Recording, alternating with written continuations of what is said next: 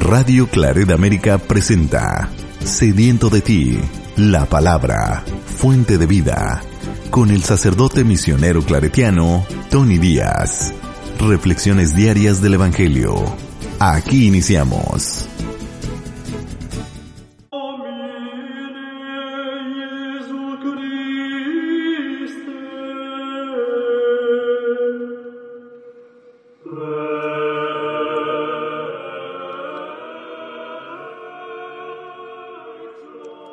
Bienvenidos hermanos a nuestras reflexiones bíblicas de las lecturas del día. Hoy es Viernes Santo, día de la Pasión del Señor.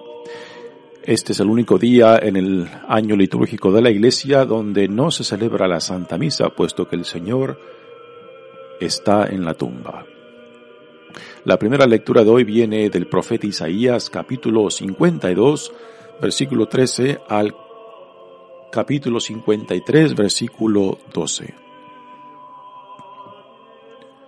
He aquí que mi siervo prosperará, será engrandecido y exaltado, será puesto en alto.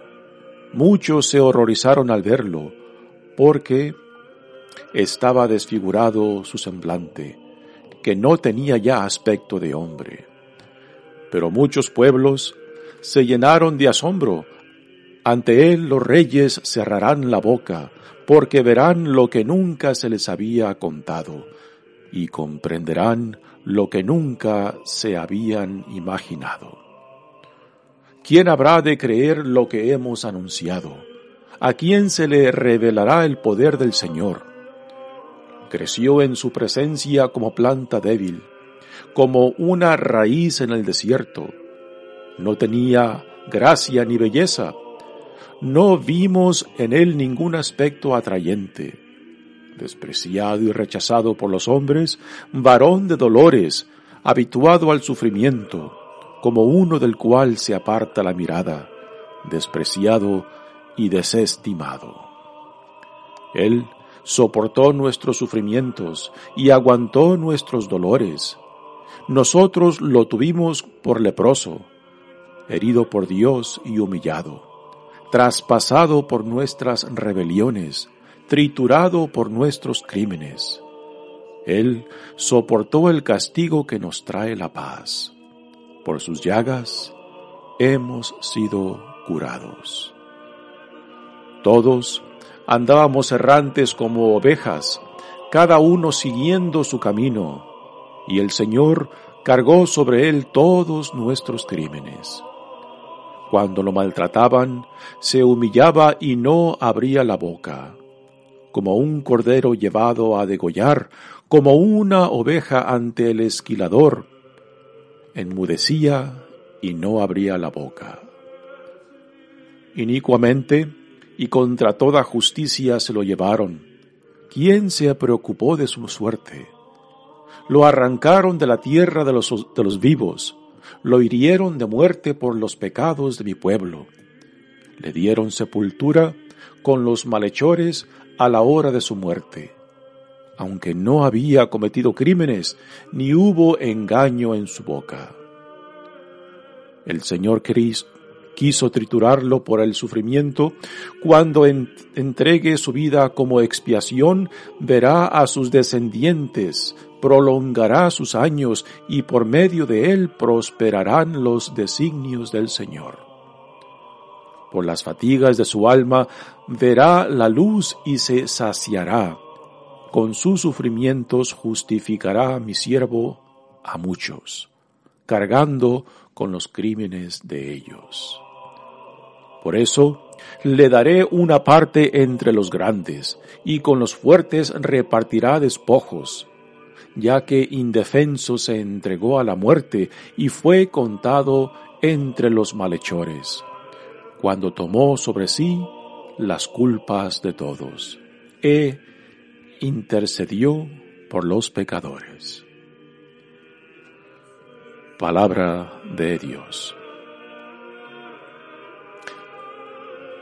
El salmo responsorial es el salmo 30 y el responsorio es Padre, en tus manos encomiendo mi espíritu.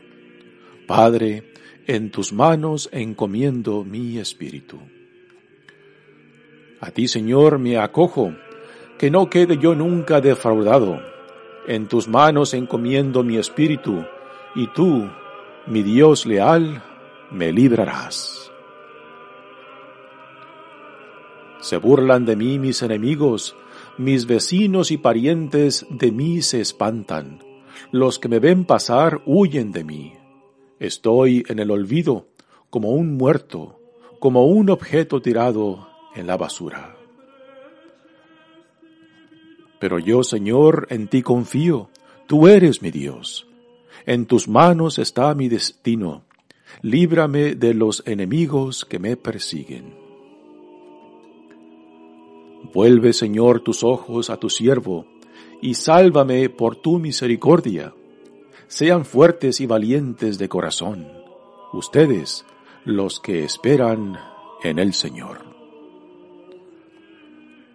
Padre, en tus manos encomiendo mi espíritu. La segunda lectura de hoy viene de la carta a los Hebreos, capítulo 4, versículos 14 al 16 y capítulo 5, versículos 7 al 9. Hermanos, Jesús, el Hijo de Dios, es nuestro sumo sacerdote que ha entrado en el cielo. Mantengamos firme la profesión de nuestra fe.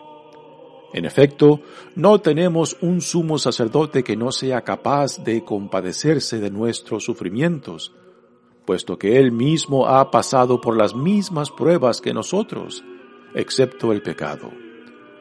Acerquémonos, por lo tanto, con plena confianza al trono de la gracia, para recibir misericordia, hallar la gracia y obtener ayuda en el momento oportuno. Precisamente por eso, Cristo durante su vida mortal ofreció oraciones y súplicas, con fuertes voces y lágrimas, a aquel que podía librarlo de la muerte. Y fue escuchado por su piedad. A pesar de que era el Hijo, aprendió a obedecer padeciendo y llegando a su perfección se convirtió en la causa de la salvación eterna para todos los que lo obedecen. Palabra de Dios. El Evangelio de hoy viene de Juan, capítulo 18, versículo 1 al capítulo 19, versículo 42. Esta es la narración de la pasión según el Evangelio de Juan. En aquel tiempo Jesús fue con sus discípulos al otro lado del torrente Cedrón, donde había un huerto y entraron allí él y sus discípulos. Judas, el traidor, conocía también el sitio porque Jesús se reunía a menudo allí con sus discípulos. Jesús entonces Judas como tomó un batallón de soldados y guardias de los sumos sacerdotes y de los fariseos y entró en el huerto con linternas, antorchas y armas. Jesús, sabiendo todo lo que iba a suceder, se levantó y les dijo, ¿A quién buscan? Le contestaron, a Jesús el Nazareno. Les dijo Jesús, Yo soy. Estaba también con ellos Judas el traidor. Al decirles Yo soy, retrocedieron y cayeron en tierra. Jesús les volvió a preguntar, ¿A quién buscan? Ellos le dijeron, A Jesús el Nazareno. Jesús contestó, Les he dicho que soy yo. Si me buscan a mí, dejen que éstos se vayan. Así se cumplió lo que Jesús había dicho, no he perdido a ninguno de los que me diste. Entonces Simón Pedro, que llevaba una espada, la sacó e hirió a un criado del sumo sacerdote y le cortó la oreja derecha. Este criado se llamaba, se llamaba Malco. Dijo entonces Jesús a Pedro, mete la espada en la vaina. ¿No voy a beber del cáliz que me ha dado mi padre? El batallón, su comandante y los criados de los judíos apresaron a Jesús, lo ataron y lo llevaron primero ante Anás, porque era suegro de Caifás, sumo sacerdote aquel año. Caifás era el que había dado a los judíos este consejo. Conviene que muera un solo hombre por el pueblo. Simón Pedro y otro discípulo iban siguiendo a Jesús. Este discípulo era conocido del sumo sacerdote y entró con Jesús en el palacio del sumo sacerdote, mientras Pedro se quedaba fuera junto a la puerta. Salió el otro discípulo, el conocido del sumo sacerdote, habló con la portera e hizo entrar a Pedro. La portera dijo entonces a Pedro, ¿No eres tú también uno de los discípulos de ese hombre? Pedro dijo, No lo soy. Los criados y los guardias habían encendido un brasero porque hacía frío y se calentaban. También Pedro estaba con ellos de pie calentándose. El sumo sacerdote interrogó a Jesús acerca de sus discípulos y de su doctrina. Jesús le contestó, yo he hablado abiertamente al mundo y he enseñado continuamente en la sinagoga y en el templo, donde se reúnen todos los judíos, y no he dicho nada a escondidas. ¿Por qué me interrogas a mí? Interroga a los que me han oído, sobre los que he, sobre lo que les he hablado. Ellos saben lo que he dicho. Apenas dijo esto, uno de los guardias le dio una bofetada a Jesús diciéndole, ¿Así contestas al sumo sacerdote? Jesús le respondió, Si he faltado al hablar, demuestra en qué he faltado, pero si he hablado como se debe, ¿por qué me pegas? Entonces Anás lo envió atado a Caifás, el sumo sacerdote. Simón Pedro estaba de pie calentándose y le dijeron, ¿No eres tú también uno de sus discípulos? Él lo negó diciendo, No lo soy. Uno de los criados del sumo sacerdote, pariente de aquel a quien Pedro le había cortado la oreja, le dijo, ¿Qué no te vi yo con él en el huerto?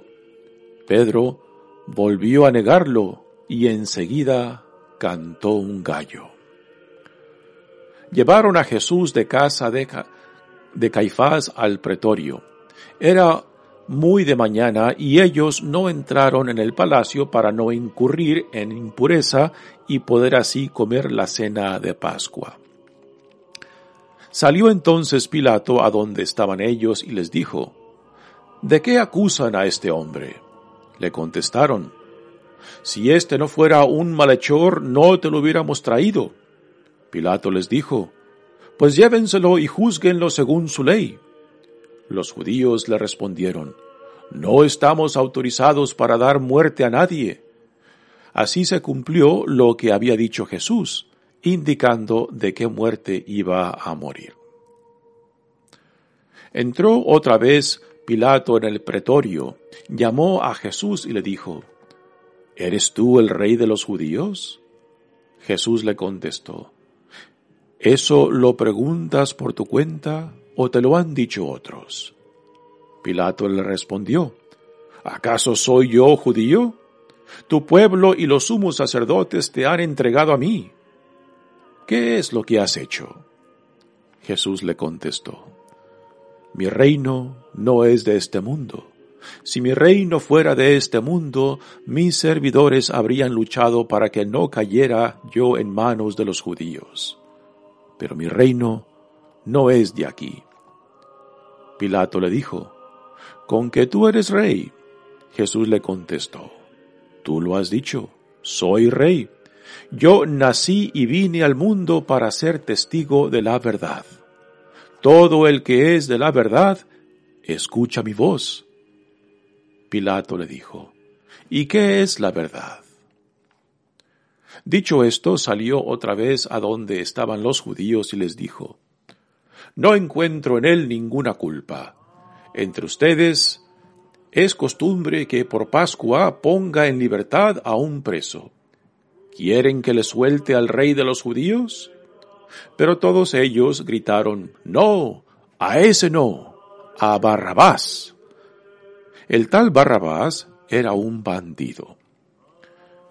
Entonces Pilato tomó a Jesús y lo mandó a azotar. Los soldados trenzaron una corona de espinas, se la pusieron en la cabeza, le echaron encima un manto color púrpura y acercándose a él le decían, Viva el rey de los judíos, y le daban bofetadas. Pilato salió otra vez afuera y les dijo, Aquí lo traigo para que sepan que no encuentro en él ninguna culpa. Salió pues Jesús llevando la corona de espinas y el manto color púrpura. Pilato les dijo, Aquí está el hombre. Cuando lo vieron los sumos sacerdotes y sus servidores gritaron, Crucifícalo, crucifícalo. Pilato les dijo, Llévenselo ustedes y crucifíquenlo, porque yo no encuentro culpa en él. Los judíos le contestaron, nosotros tenemos una ley y según esa ley tiene que morir porque se ha declarado hijo de Dios. Cuando Pilato oyó estas palabras, se, asustó aún más, y entrando otra vez en el pretorio, dijo a Jesús, ¿De dónde eres tú? Pero Jesús no le respondió. Pilato le dijo entonces, ¿A mí no me hablas? ¿No sabes que, tengo autoridad para soltarte y autoridad para crucificarte? Jesús le contestó, no tendrías ninguna autoridad sobre mí si no te la hubiera dado de lo alto. Por eso, el que me ha entregado a ti tiene un pecado mayor. Desde ese momento, Pilato trataba de soltarlo, pero los judíos gritaban, si sueltas a ese no eres amigo del César, porque todo el que pretende ser rey es enemigo del César. Al oír estas palabras, Pilato sacó a, Jesús y lo sentó en el tribunal, en el sitio que llaman el enlosado, en hebreo, Gábata. Era el día de la preparación de la Pascua, hacia el mediodía. Y dijo Pilato a los judíos, Aquí tienen a su rey. Ellos gritaron, Fuera, fuera, crucifícalo. Pilato les dijo, ¿A su rey voy a crucificar? Contestaron los sumos sacerdotes, No tenemos más rey que el César. Entonces se lo entregó para que lo crucificaran. Tomaron a Jesús y él cargando con la cruz se dirigió hacia el sitio llamado la calavera, que en hebreo se dice Gólgota, donde lo crucificaron y con él a otros dos, uno de cada lado, y en medio Jesús. Pilato mandó escribir un letrero y ponerlo encima de la cruz. En él estaba escrito, Jesús el Nazareno, el Rey de los judíos leyeron el letrero muchos judíos porque estaba cerca el lugar donde crucificaron a Jesús y estaba escrito en hebreo, latín y griego. Entonces los sumos sacerdotes de los judíos le dijeron a Pilato, no escribas el rey de los judíos, sino, Este ha dicho, soy rey de los judíos. Pilato le contestó, Lo escrito, escrito está.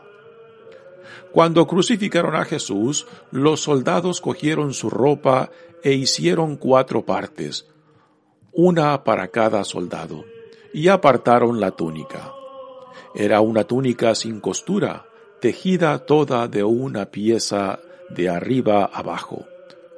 Por eso se dijeron, no la rasguemos, sino echemos suertes para ver a quién le toca.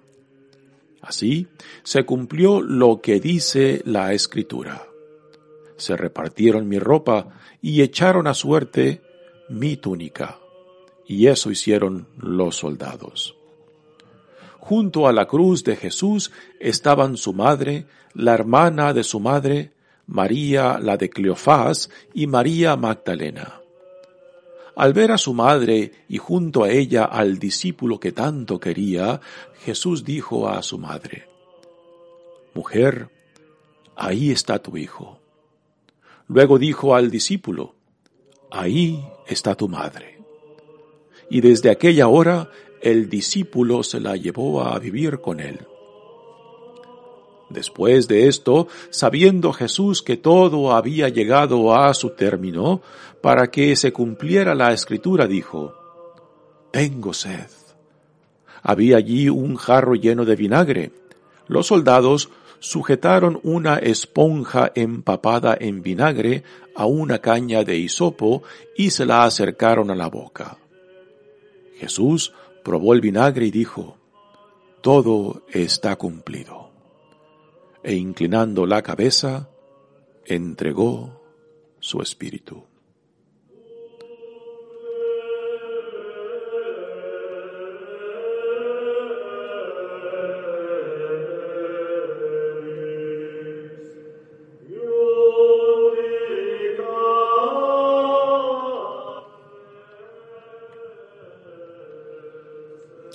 Entonces los judíos como era el día de la preparación de la Pascua, para que los cuerpos de los ajusticiados no se quedaran en la cruz el sábado, porque aquel sábado era un día muy solemne, pidieron a Pilato que les quebraran las piernas y los quitaran de la cruz. Fueron los soldados, le quebraron las piernas a uno y luego al otro de los que habían sido crucificados con él. Pero al llegar a Jesús, viendo que ya había muerto, no le quebraron las piernas, sino que uno de los soldados le, traspasó el costado con una lanza, e inmediatamente salió sangre y agua. El que vio da testimonio de esto y su testimonio es verdadero. Y él sabe que dice la verdad, para que también ustedes crean. Esto sucedió para que se cumpliera lo que dice la Escritura. No le quebrarán ningún hueso. Y en otro lugar la Escritura dice, mirarán al que traspasaron. Después de esto, José de Arimatea, que era discípulo de Jesús, pero oculto por miedo a los judíos, pidió a Pilato que lo dejara llevarse el cuerpo de Jesús y Pilato lo autorizó. Él fue entonces y se llevó el cuerpo. Llegó también Nicodemo, el que había ido a verlo de noche, y trajo unas cien libras de una mezcla de mirra y aloe. Tomaron el cuerpo de Jesús y lo envolvieron en lienzo con esos aromas, según se acostumbraba enterrar entre los judíos. Había un huerto en el sitio donde lo crucificaron, y en el huerto un sepulcro nuevo, donde nadie había sido enterrado todavía. Y como para los judíos era el día de la preparación de la Pascua, y el sepulcro estaba cerca, allí lo pusieron. Palabra del Señor. Muy bien, demos comienzo a nuestra reflexión de las lecturas de hoy. En realidad este día, Viernes Santo, es día de duelo, es día de silencio, es día para meditar en la pasión de Cristo, lo que hemos leído en el Evangelio de Juan hoy día. Es dejarnos penetrar por esta escena violenta, y particularmente en, la versión de Juan, una escena muy dramática, llena de tensión, también ah, llena de emoción. Es una escena muy diferente a las otras escenas de la pasión de Jesucristo. Es una escena dramatizada, eh, estilizada literariamente, hecha digamos para una obra o para el cine. Y para poder apreciar, tenemos que ponernos como lo aconsejaba San Ignacio de Loyola, ponernos dentro de la escena para visualizar y quizás vivir eh, la escena como nos la describen los evangelios, tomando quizás la posición de algún personaje dentro de esa escena. En la primera lectura de hoy que viene del profeta Isaías se nos da el cuarto cántico del siervo sufriente de Yahvé o de Dios en el libro de, del profeta Isaías. Es una imagen em, difícil también de, de imaginarnos porque es el siervo de Yahvé que toma sobre nosotros sus pecados. Esta imagen eh, está mm, tomada del del simbolismo del chivo expiatorio. Si no entienden a lo que hace referencia esto, el chivo expiatorio era el chivo que se utilizaba eh, para eh, colgarles los pecados de la comunidad. Lo vestían con diferentes listones que donde se expresaban los pecados de la comunidad y después lo lanzaban al desierto y ese es el simbolismo del chivo expiatorio que representaba de que en ese animal pues la comunidad ponía sus pecados para que Dios los perdonara. También los sacrificios que se llevaban a cabo en el antiguo templo de Israel tenían esa función. Los animales que se sacrificaban eran la ofrenda eh, de reconciliación del pueblo con Dios, ¿no? Así que si podemos imaginar el, templo antiguo de Jerusalén donde se llevaban a cabo estos sacrificios de animales, pues era una carnicería impresionante, era un correr de sangre de ríos por la cantidad de animales que se ofrecían en sacrificio.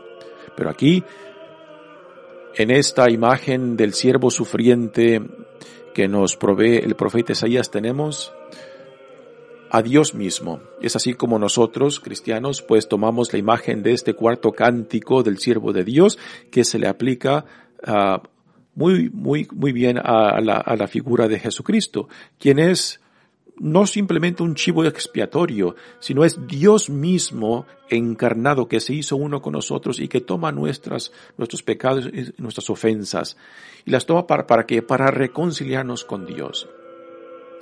Hay personas, particularmente muchos ateos, que dicen que los cristianos eh, se excusan y no toman responsabilidad de sus pecados cuando ven a Jesucristo como el chivo expiatorio, aquel que nos salva de, nuestros pecados y que no tomamos responsabilidad de nuestros pecados y ofensas. Es todo lo contrario. Poner en Cristo nuestros pecados, nuestras ofensas, es tomar responsabilidad de aquello que nos separa tanto de Dios como del prójimo como de uno mismo. Es hacer conciencia de aquello que ha herido nuestra relación con Dios, con el prójimo y conmigo mismo, ¿no? No es ninguna excusa, no es evitar nuestros pecados y ofensas, aquello que nos ajena a Dios mismo. Todo lo contrario, es hacer conciencia de esas heridas, de esas ofensas, de esos pecados, de todo aquello que nos separa nos aísla de aquel que, en amor nos ha criado, en amor nos llama y en amor nos, uh, nos sostiene. Así que Jesucristo es el sacerdote y la víctima a sí mismo quien toma nuestros pecados para reconciliarnos, los toma en sí mismo, Él los, los crucifica junto con Él en la cruz, pero no para hacernos, no para, para no quitar, no para quitarnos la, responsabilidad de, de, nuestros pecados o ofensas, sino para hacer conciencia de que el regresar a Dios y retomar nuestra dignidad es tomar responsabilidad plena de la vida a la cual Dios nos llama. De tomar responsabilidad de nuestra relación con Dios en Cristo por medio del Espíritu Santo, de tomar responsabilidad de nuestra relación con el prójimo y de tomar responsabilidad de nuestra dignidad e identidad que Dios en Cristo nos da como hijos e hijas amados de Él. Así que no es evitar la responsabilidad de nuestras vidas, de nuestras acciones, de aún de, de nuestros pensamientos que nos aneja, que nos aleja, que nos separa repito, tanto de Dios, del prójimo, como de uno mismo.